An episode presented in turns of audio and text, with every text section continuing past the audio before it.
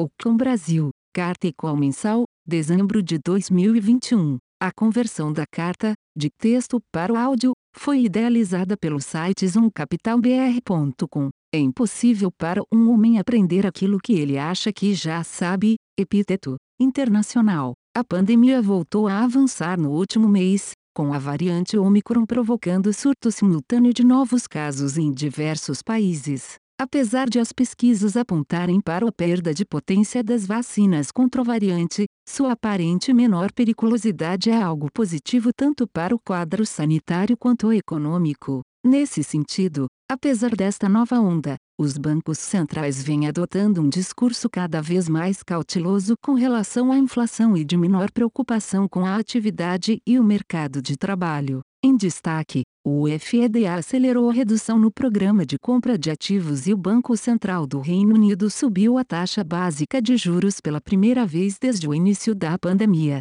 Brasil. A pauta fiscal continuou a se destacar no Brasil, com a votação do orçamento amplificando as demandas por maiores gastos, como a prorrogação da desoneração da folha de pagamentos e a discussão sobre o valor do Auxílio Brasil. A aprovação do orçamento em dezembro e o recesso parlamentar de janeiro deverão reduzir a intensidade do noticiário fiscal nas próximas semanas, embora a mobilização por reajustes para o funcionalismo deve se manter no período. Ao mesmo tempo, a inflação ao consumidor começa a dar sinais incipientes de desaceleração, conforme o esperado, embora ainda deva permanecer acima do teto da meta este ano. Neste sentido, avaliamos que o Copom deverá manter o atual ritmo de aperto monetário, a despeito do desaquecimento da atividade, para consolidar o processo de controle das expectativas. Juros e câmbio. Os mercados de juros globais seguiram em tendência altista no último mês de 2021. Conforme citado acima, os principais bancos centrais do mundo seguiram elevando tom com relação à inflação e tomando decisões na direção de retirada de estímulos. Mantemos a visão de que a nova variante do vírus e sua velocidade de espalhamento seguirão adicionando pressão às já desorganizadas cadeias de produção e ao mercado de trabalho de maneira global. No Brasil, observamos um alívio nos mercados de juros e uma queda nas inflações implícitas. Em nossa visão, essa melhora não foi amparada por uma melhora nos fundamentos macro. Ainda vemos desafios grandes para 2022 no fronte fiscal e inflacionário. Nesse contexto, continuamos vendo assimetrias em posições tomadas em juros nos países desenvolvidos e emergentes, incluindo o Brasil. No livro de moedas, mantemos a visão de que a antecipação do ciclo de aperto monetário por parte do FED deixará o dólar norte-americano em posição de vantagem frente aos outros países. Dessa forma, estamos mantendo uma posição comprada em dólar contra uma cesta de emergentes que consideramos sensíveis ao ambiente inflacionário global. Bolsa. O Ibovespa subiu 2,9% em dezembro, mas acumulou perda de 11,9% em 2021. Esta foi a primeira queda anual desde 2015, impactada pelo cenário de desancoragem fiscal, alta inflação, aumento expressivo da Selic e constantes revisões negativas do PIB. Algumas de nossas posições acabaram tendo quedas significativas, sem grandes mudanças nos fundamentos. Não acreditamos que essa descontinuidade observada em 2021 se repita em 2022 e esperamos que os preços dos ativos voltem a convergir às suas expectativas de resultado. Porém, entramos em ano eleitoral no Brasil e é provável que tenhamos bastante volatilidade no mercado local. Assim, a gestão ativa continuará a ser utilizada em nosso portfólio, a fim de capturar assimetrias e manter a preservação de capital, estratégia similar à adotada pelo nosso time nos últimos períodos eleitorais, onde historicamente conseguimos bons retornos. Esse ambiente doméstico de maior volatilidade deve nos levar a manter uma exposição mais significativa ao exterior. Os EUA continuam com boas perspectivas de crescimento e taxa de juros real ainda atrativa, cenário favorável para renda variável. Fim da carta. Segue agora o call mensal. Olá, pessoal. Boa tarde. Em nome da Alcan, gostaria de desejar a todos um feliz ano novo, com prosperidade, muita saúde. E agradecer também a presença de vocês no nosso call mensal e anual. É, hoje a gente contará com a presença do Paulo Val, nosso economista-chefe, que vai falar um pouco do cenário aqui lá fora.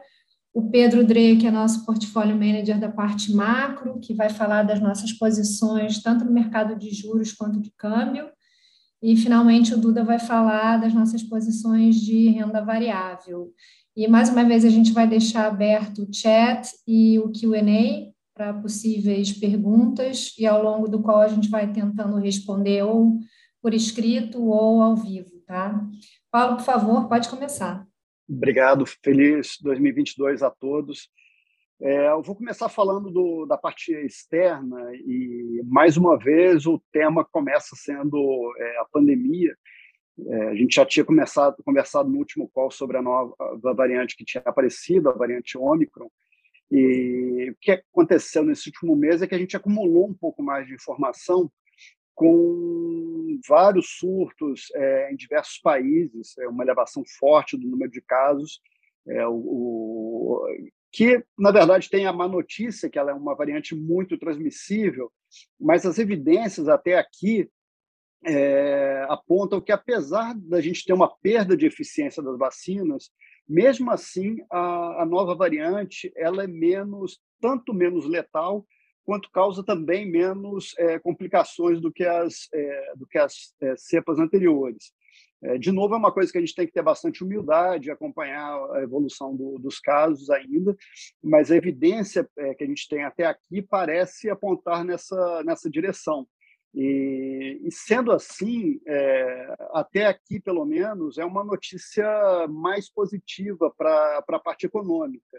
Né? É é uma parte que causa menos é, ruptura, menos problemas na, nas cadeias de produção, menos problemas na, na, nas economias de forma geral.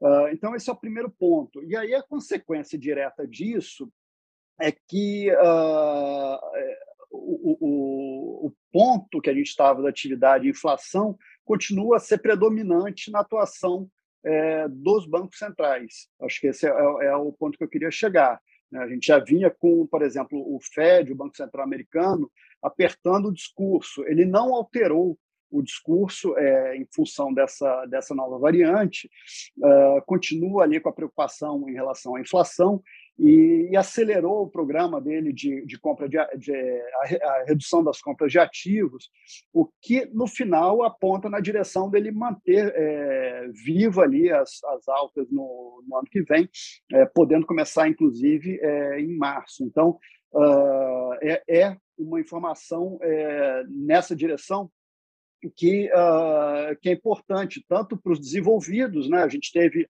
por exemplo, o Banco Central do Reino Unido subindo juros, é um, é um, é um, é, é um banco central importante é, entre os, os, países desenvolvidos, é, mas também uh, a gente entra nessa nova etapa ali mesmo no Fed com uma sinalização mais clara ali que o, o início do processo de normalização monetária está se aproximando. É, e aí, é, em relação aos emergentes, é, a gente tem alguns, alguns países que com elevação forte de casos, né? E, e aí, por exemplo, nos nossos vizinhos, a Argentina, acho que é um, é um destaque, começou a ter uma elevação forte. O Brasil ainda está um passo atrás, mas provavelmente nos próximos dias, dada a, a, facilidade de contágio dessa nova cepa, a gente vai ver também uma forte elevação do, do número de casos. Uh, é, uma coisa que é importante para a gente é o impacto fiscal disso. Né? Acho que o nosso calcanhar de Aquiles tem sido a, a política fiscal e isso poderia gerar uma, um, um, movimento na busca de um aumento, uma ampliação do, da rede de proteção social. Mas eu acho que aqui tem duas ressalvas. A primeira delas é o, o, estabelecimento do Auxílio Brasil é, muito recentemente, então isso deu uma ampliação do número de é, do número de pessoas recebendo e além disso uh, do, da, do, do montante é, recebido em relação ao Bolsa Família. E a segunda coisa é que a janela que nós estamos, ela não é muito propícia a, a novos estímulos fiscais, porque justamente a gente está no recesso parlamentar. É, não é impossível, mas é mais difícil acontecer. Né? A gente teve a aprovação do orçamento em dezembro. É, foi um processo muito ruidoso, como sempre tende a ser. Nesse caso específico, como o cobertor era muito curto, a gente viu isso claramente, uma demanda muito grande de, de é, desoneração de folha, Uh, teve uma discussão ali de aumento, inclusive, do Auxílio Brasil, fazer alguma coisa maior do que os 400 reais que estavam sendo propostos. Tem uma discussão de, de fazer um novo programa de refinanciamento de, de dívidas tributárias. Então, tem tudo isso é, acontecendo, e esse processo aconteceu de forma muito forte em dezembro, mas agora uh, a gente vai passar por uma janela onde o, as, algumas, em algumas semanas nós não devemos ter muito ruído. O que vai ter, e aí eu acho que foi uma, uma, uma questão importante, é o, o, o movimento na direção de reajustar algumas categorias é, do funcionalismo, isso gerou uma insatisfação muito grande, e o movimento mais claro está acontecendo na Receita Federal, que a gente teve uma entrega de cargos de algumas, é, de algumas chefias, uh, mas uh, também a gente começa a ver outras, é, outras, é, outras instâncias de governo também com essa, com essa movimentação. Uh, entre elas, a questão do o, o próprio Banco Central está com funcionalismo em alguns movimentos ali de também de seguir a receita. Então, uma coisa para a gente observar. Em princípio, o espaço dado para o aumento do funcionalismo ele está fixo, deveria ser uma, uma discussão sobre a repartição desse bolo, mas é, em fevereiro, provavelmente para final de fevereiro, a gente pode ver essa discussão voltando a, a crescer de alguma forma. Uh, além disso, uh, bom, com, essa, com esse quadro fiscal, a gente é, passa então para a questão da inflação é, que é uma, uma, uma consequência direta do, do, do fiscal. A gente estava vendo ali um movimento de, de deterioração das expectativas e o Banco Central teve que que manter um discurso duro ali de, de combate à, à, inflação, apesar de ele não ter acelerado o passo é, de, de, elevação da Selic, ele, ele adotou um discurso mais duro, isso teve um impacto, ele conseguiu, é, na verdade, reverter uma pequena parte da piora das expectativas mais longas. É, nesse sentido, ele foi bem sucedido.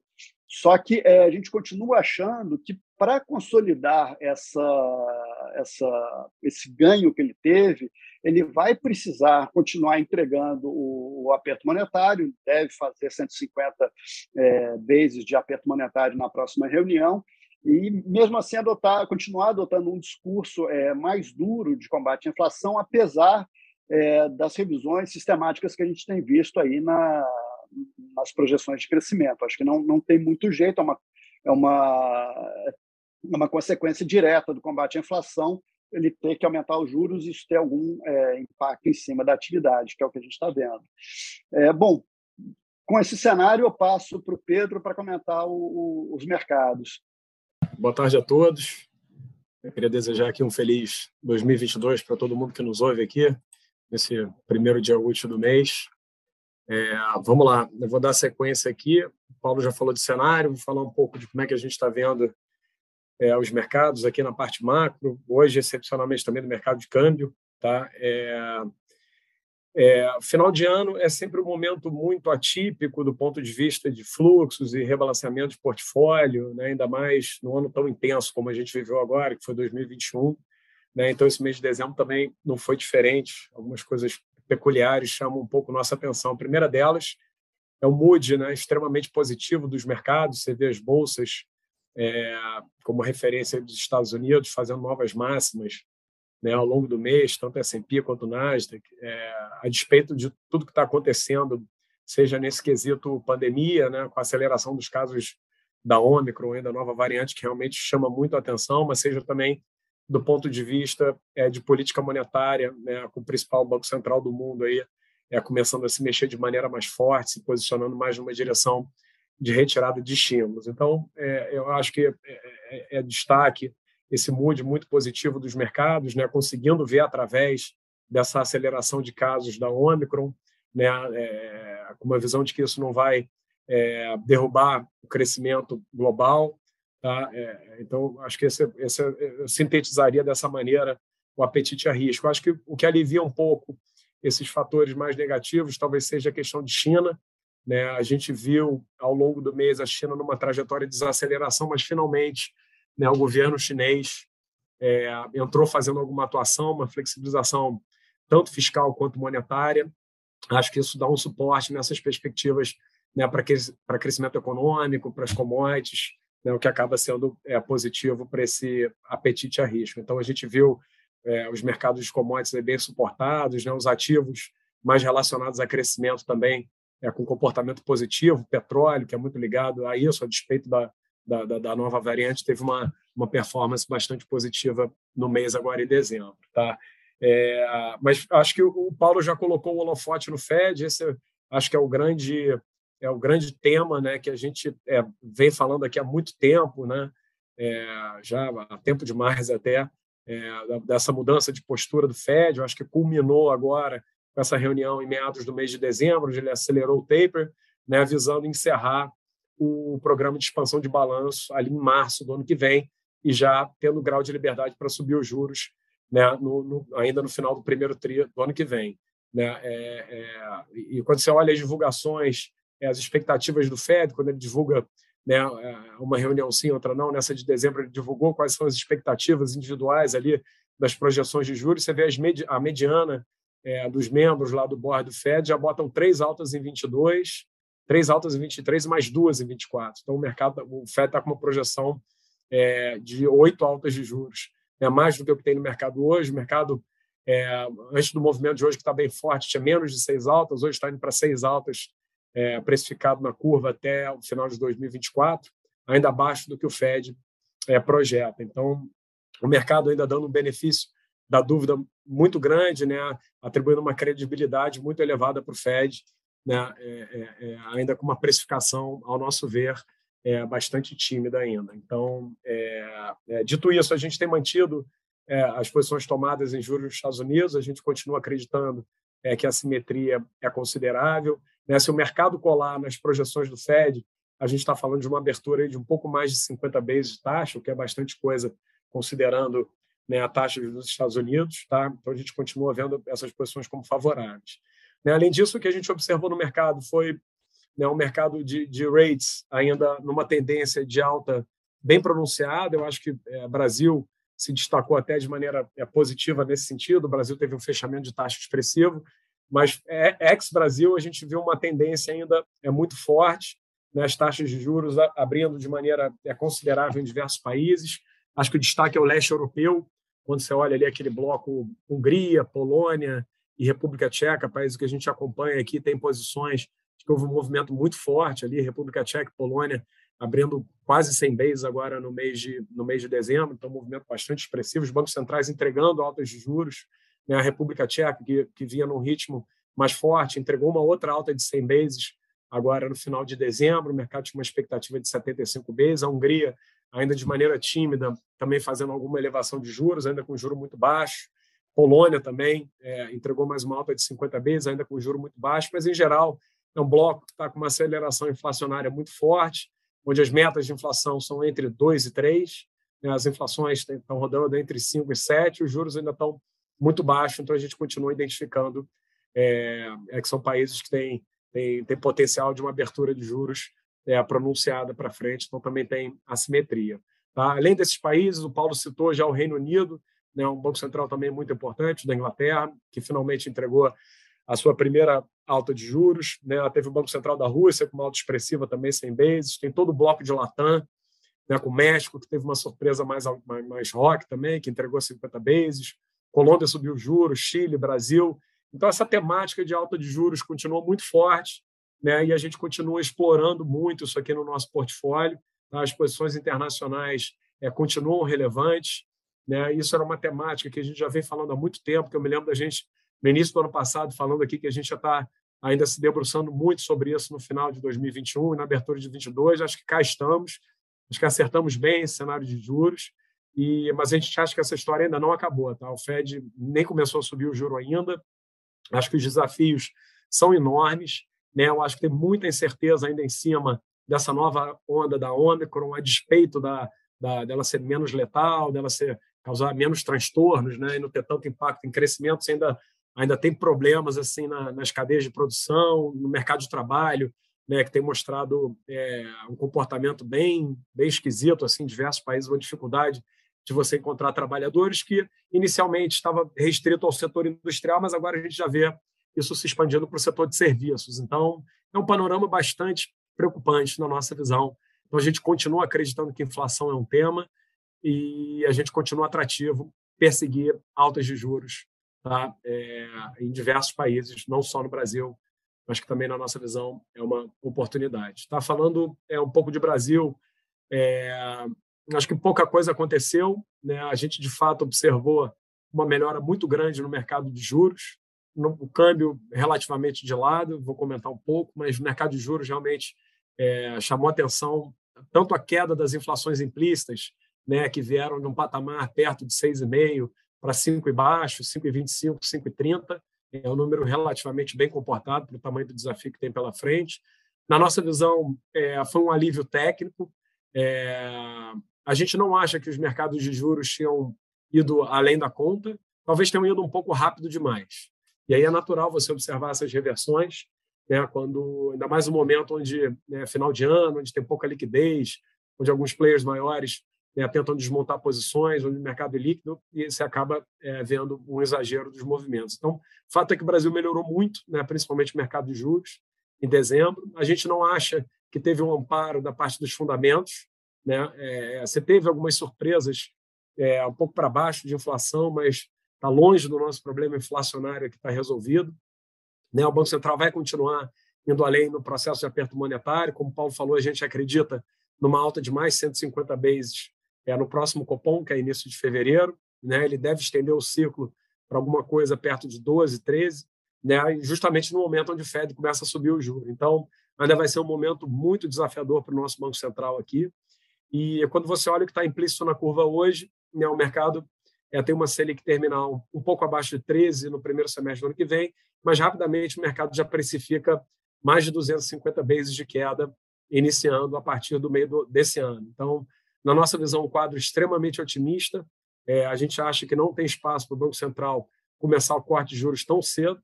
Então, a gente acha que essa parte intermediária da curva ainda está bastante atrativa né, do ponto de vista de precificação.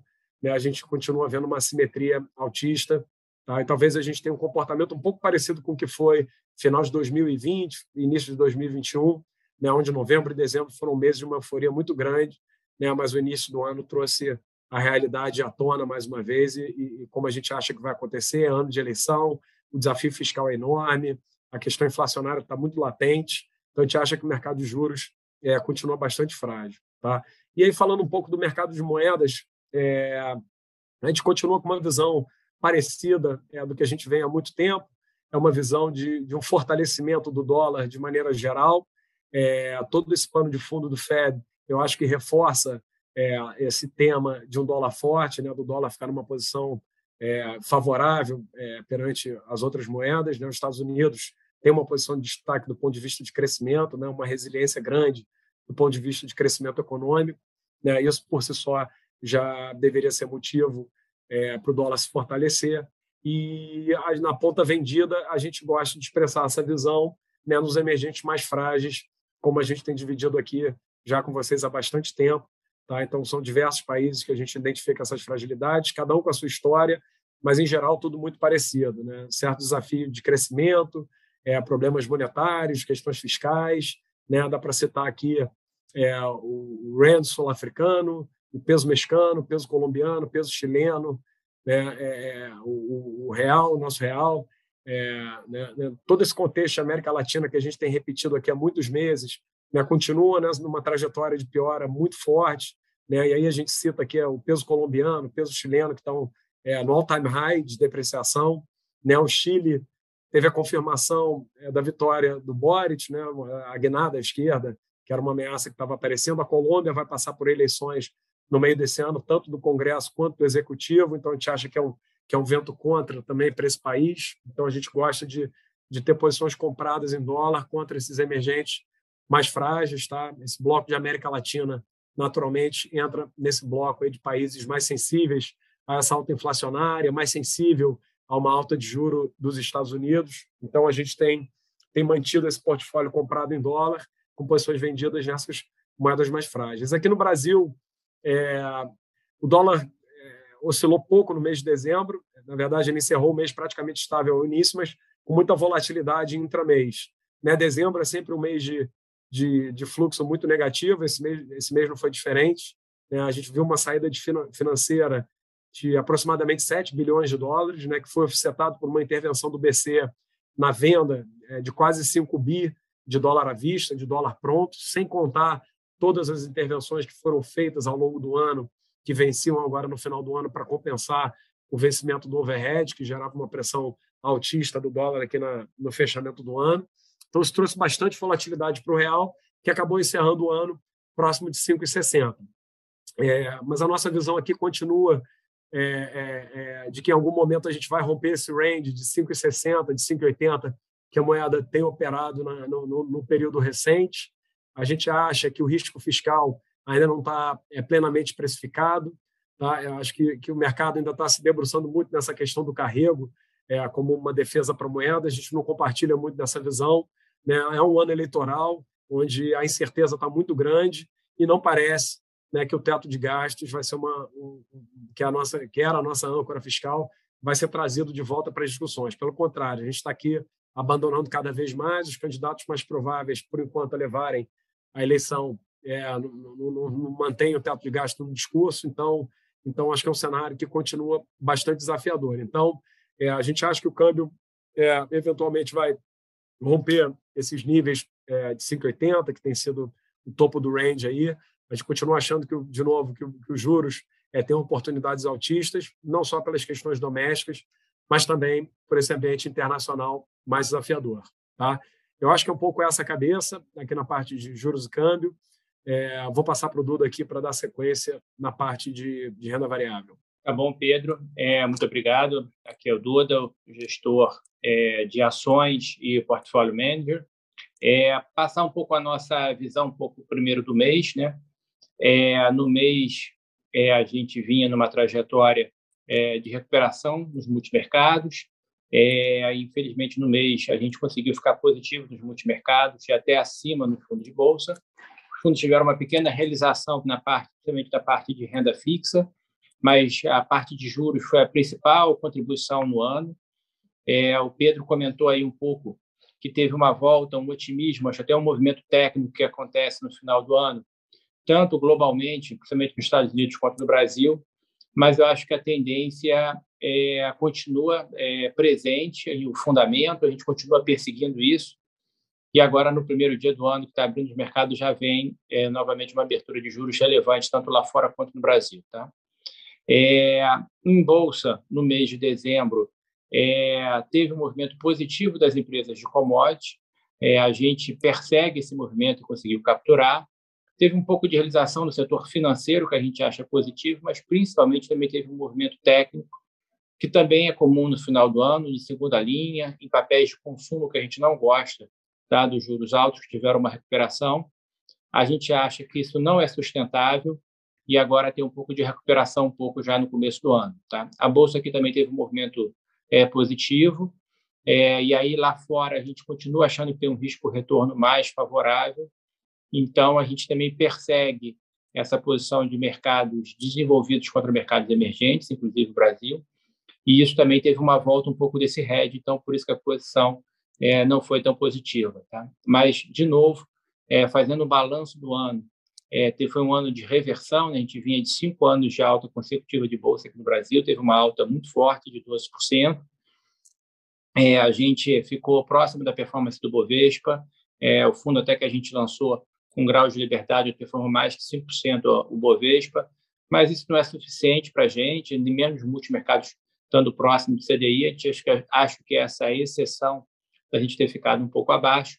E para 2022 a gente vê é, que a gente deve entregar, é, como a gente comumente faz, que é nessa curva normal, CDI mais é, relevante que a nossa meta de retorno. Tá? Então, a gente continua otimista e até vem conseguindo expandir o risco tanto em ações quanto em juros, principalmente globalmente. Tá? É, falando um pouco das posições é, globais é, de bolsa, que tem sido a principal contribuição e o principal risco que nós temos, é diferente do que foi em 2021, em que o S&P, numa recuperação cíclica, é, e até pelo forte movimento do Nasdaq no ano de 2019, início da pandemia, teve uma performance melhor o S&P do que o Nasdaq, relevantemente melhor, é, dado as empresas de crescimento, apesar do ambiente desafiador de alta de juros, mas a gente continua achando que lá fora é, não devemos apostar numa descontinuidade muito forte, é mais um movimento de normalização de juros. Então, eu acredito que ainda há crescimento, ainda ambiente pró-risco, é, vai ter que ser uma seleção de ativos muito favorável, acho que não, acho que é difícil talvez você fazer um movimento tão forte quanto o S&P fez de 27%, eu espero um movimento menor, mas as nossas posições que a gente tem tomado aqui, a gente espera é uma valorização maior que 30%. Então, a gente continua perseguindo em tecnologia, empresas como Microsoft, Google, em vários temas, como metaverso, como crescimento, como busca, como software, continua com uma performance muito positiva e muito bem encaixada.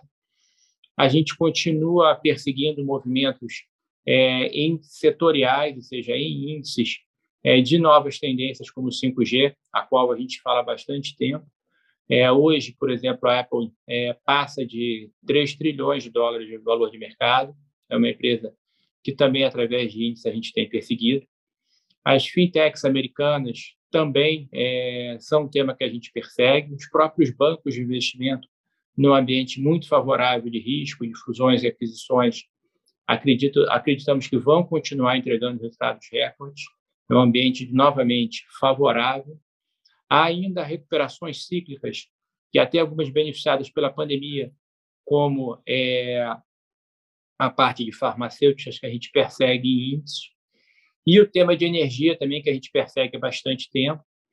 É, o Paulo comentou, é, esse é um jogo que a gente tem que ter uma humildade enorme em relação à pandemia, mas é aparentemente essa nova cepa, essa nova onda é menos letal, então vai parecer um surto de casos, porque é altamente contagiosa, mas com o tempo a gente consegue é, controlar um pouco. Então, acho que vai gerar é, menos pânico, vamos dizer, do que as outras. Sempre um medo presente, mas a parte de energia nesse ambiente de recuperação e principalmente de escassez de recursos, em que vários ativos de energia, como o gás natural, tiveram um aumento bastante forte, continuam sustentados.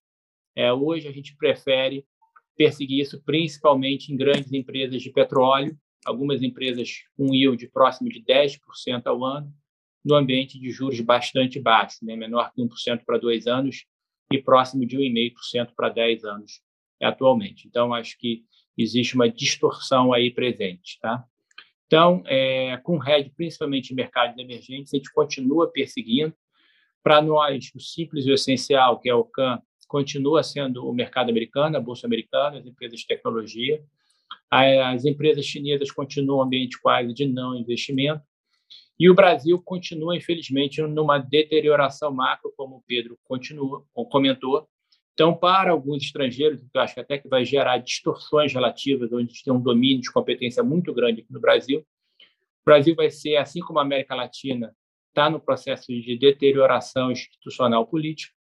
O Brasil também é, pode ser visto como um país de não investimento. Por isso, também para janeiro.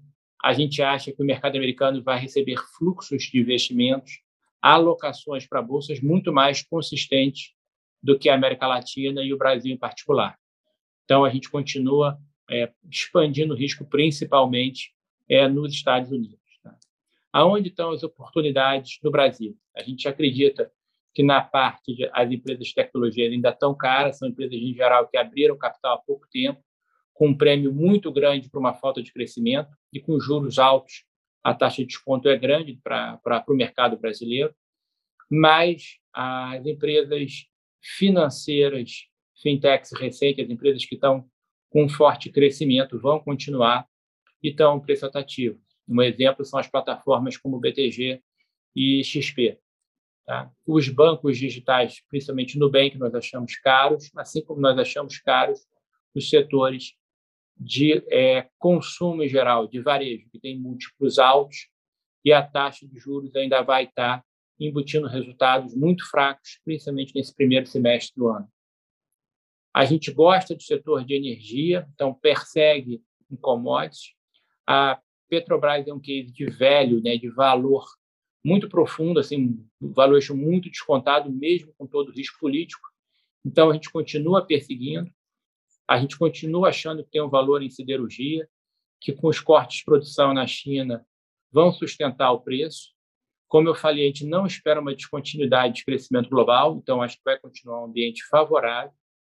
E as empresas brasileiras com uma vantagem competitiva global, é, como VEG, como Embraer, que tem a colocação agora do carro elétrico muito favorável, como Gerdau, com a presença nos Estados Unidos, essas empresas vão continuar performando melhor do que o mercado, vão continuar crescendo, crescendo acima de 15%, como a gente exige, e vão ter uma performance melhor.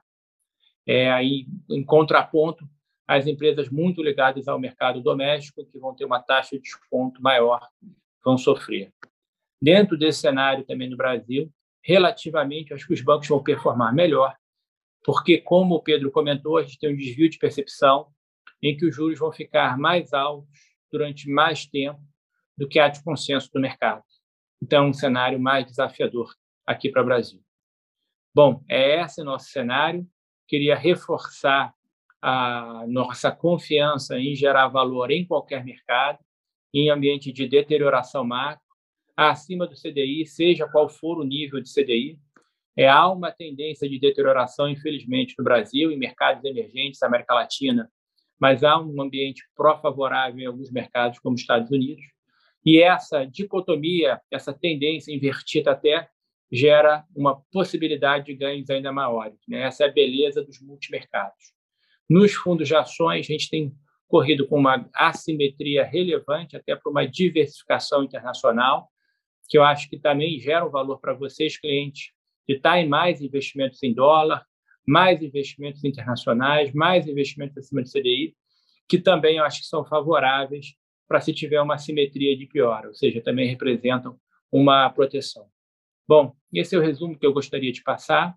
É, vou passar a palavra para a Isabel para saber se tem alguma pergunta é, para nós palestrantes.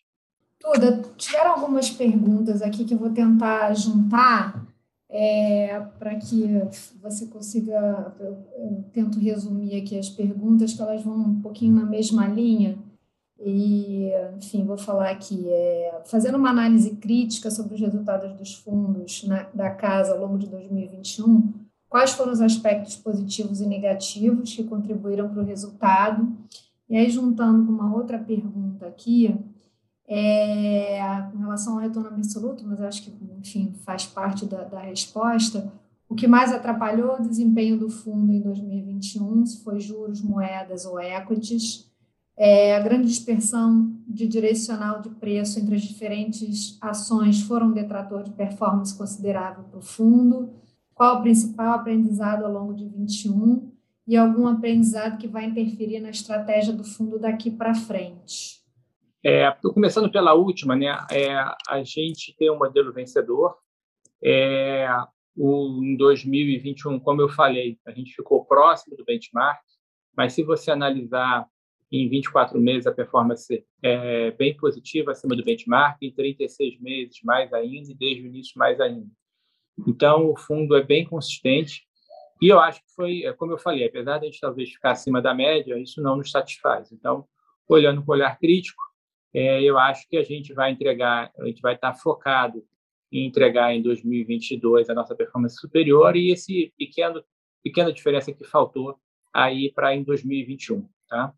É, falando resultados, é, de novo a gente tem uma gestão de risco forte, preservação de capital, então equities no ano ficou para os multimercados marginalmente negativo, a grande performance positiva foi juros, que eu te diria que foi o principal acerto, a gente foi muito vocal e mérito do time do Pedro e equipe, Pedro, Chibante, Paulo, todos que, que representam o time de macro, o comitê macro.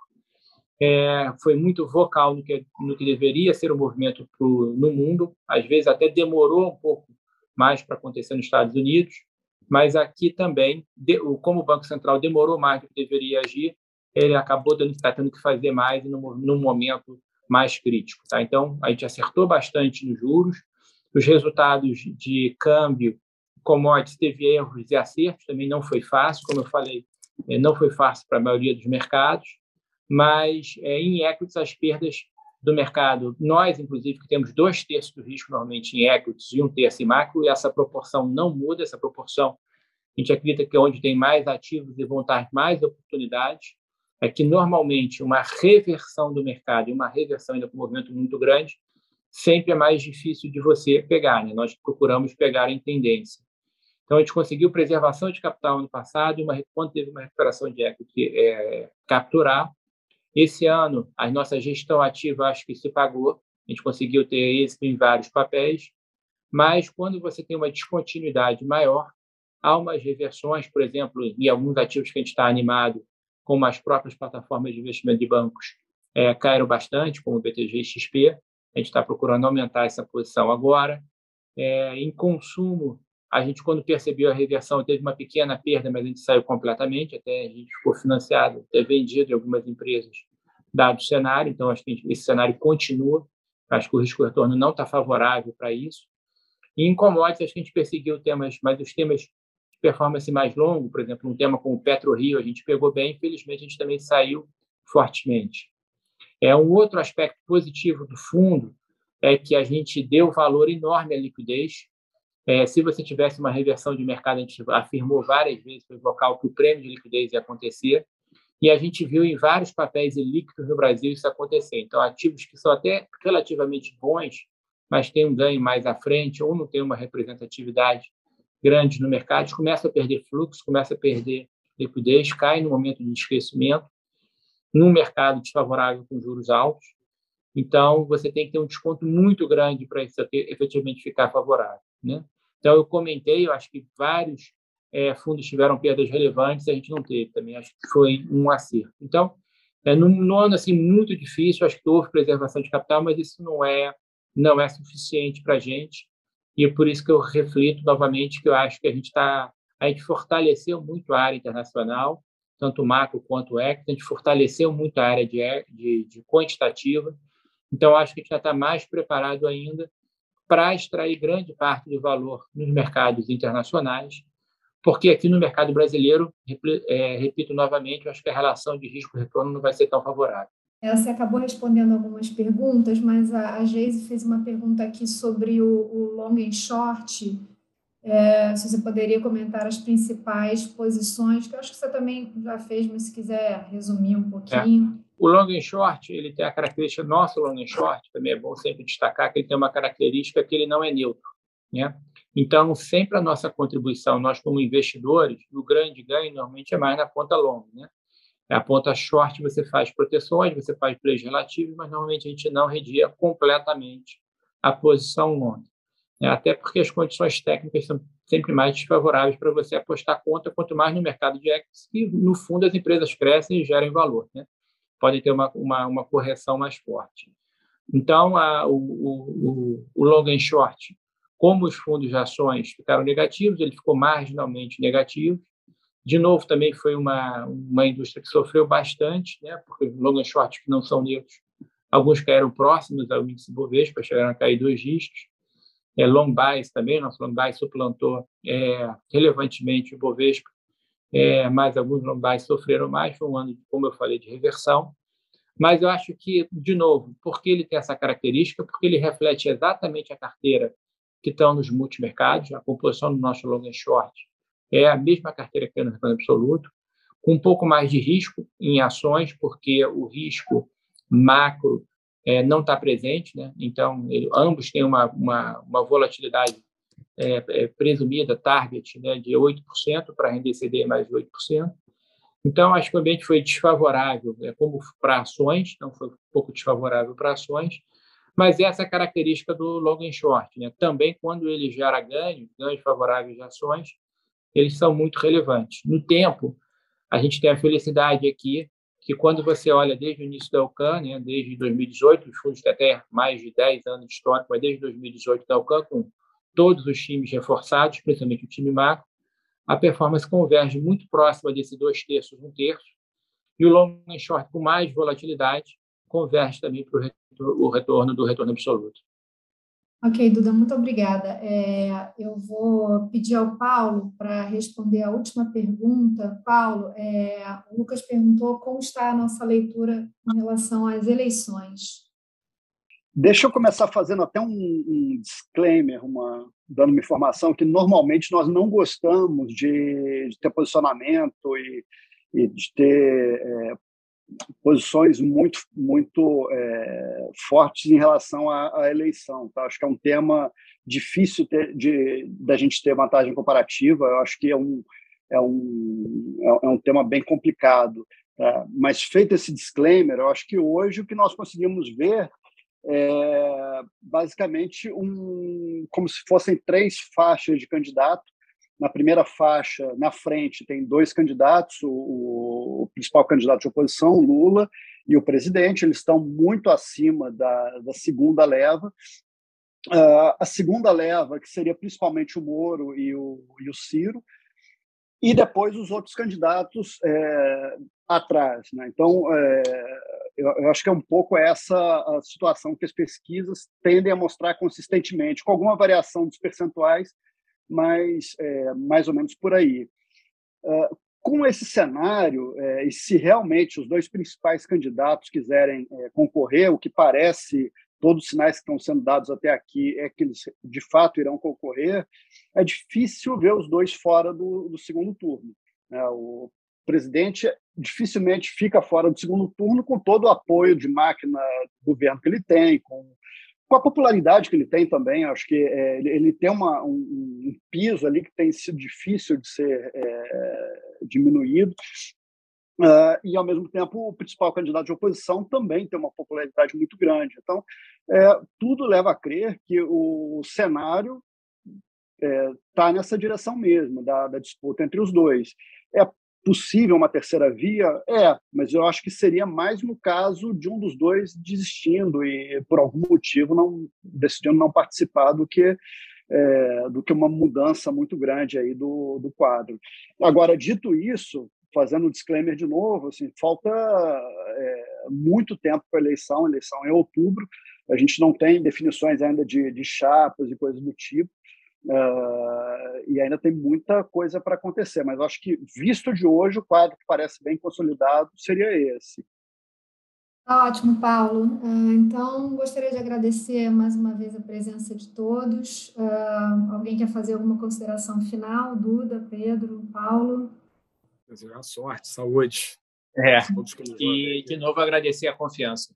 É, acho que podem ficar tranquilos que a gente está fazendo uma gestão de risco forte, isso foi fundamental nesse ano de 2021, no ano de 2020. Esse ano começa com, de novo, com riscos de pandemia, riscos políticos, riscos macro, mas eu tenho convicção que a gente tem tecnologia é, para continuar performando bem, como historicamente o faz. É, aí mesmo quando as coisas não dão errado, assim, a gente conseguir estar é, tá sempre próximo do benchmark. Mas aí, de novo, eu acho que o que aconteceu em 2020, a gente ficar um pouco abaixo do benchmark, foi exceção. Eu tenho bastante convicção que a gente deve entregar isso no futuro, de novo, resultados relevantemente acima do benchmark.